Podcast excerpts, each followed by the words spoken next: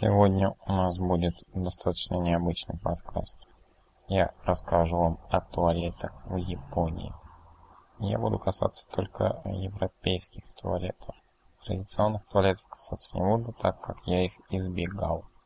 Самое главное в японских туалетах это то, что они есть во всех общественных местах.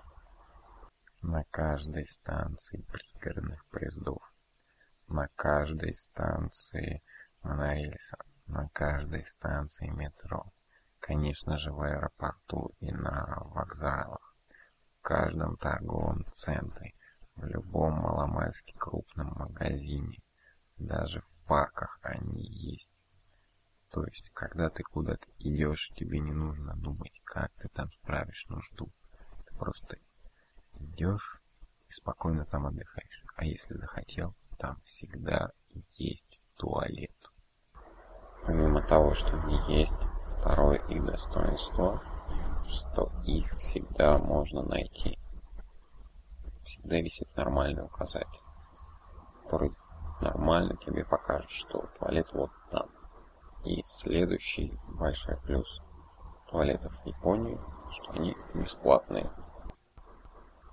Обеспечение гигиены сидения. Варианты здесь такие. Сидения нет вообще. Ну, это какое-нибудь там абсолютно убитое общежитие там или гестхаус. Сиденье есть обычное пластиковое, как в России, как везде, но грязное. Гестхаус чуть-чуть получше, например, это может быть. Сиденье, но чистое. Достаточно хороший гестхаус может быть, потому что хозяйка моет каждый день. Или, например, это может быть даже гостиница. Дальше может быть просто сиденье и рядом баллончик с дезинфицирующей жидкостью. Вы берете бумажку, прыскаете на нем дезинфицирующую жидкость и сами протираете сиденье. Это встречается в больших торговых центрах, ну и где-нибудь еще. У меня, я это видел в торговом центре. Следующий вариант это бумажное покрывало на сиденье. Здесь вариантов два.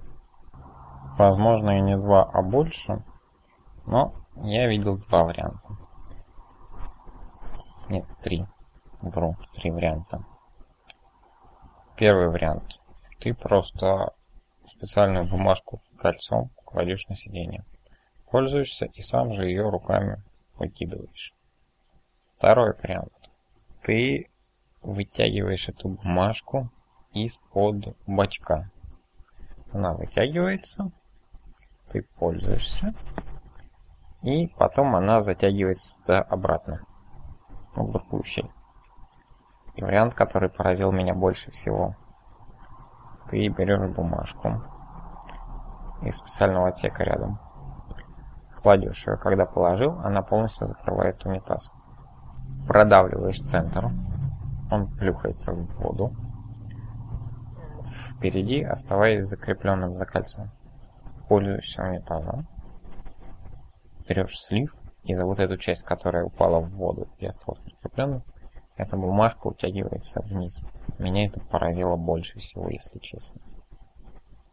Следующий вариант. Это удобство туалета ну, там, приятность сидения и так далее.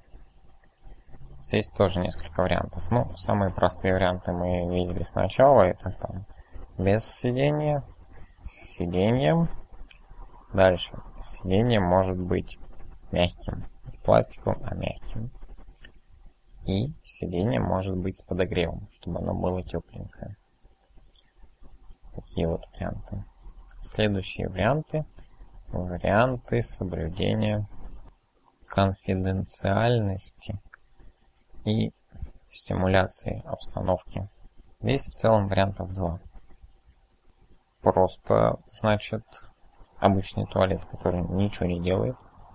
И вариант, когда, садясь на толчок, он начинает лить воду.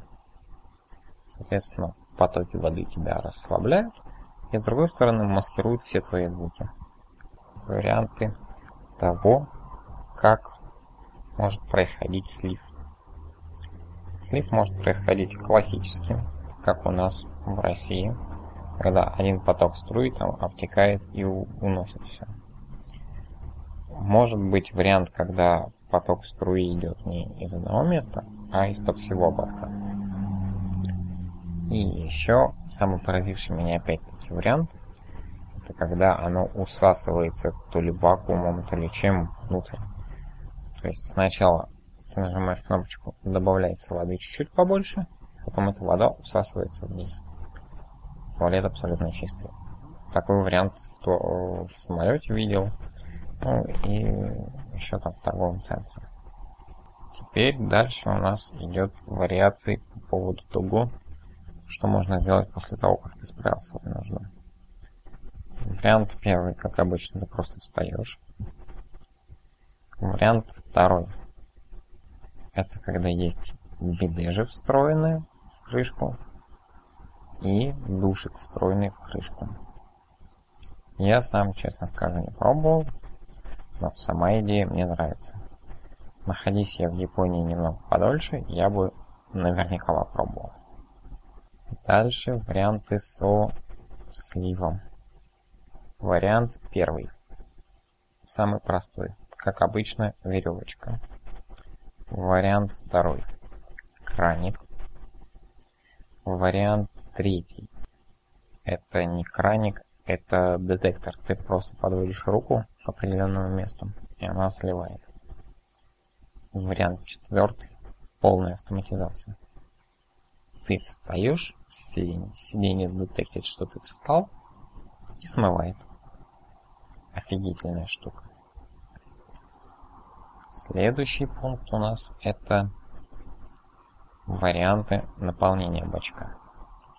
Первый вариант. Бачок просто наполняется, как у нас в России, канализационной водой. Второй вариант.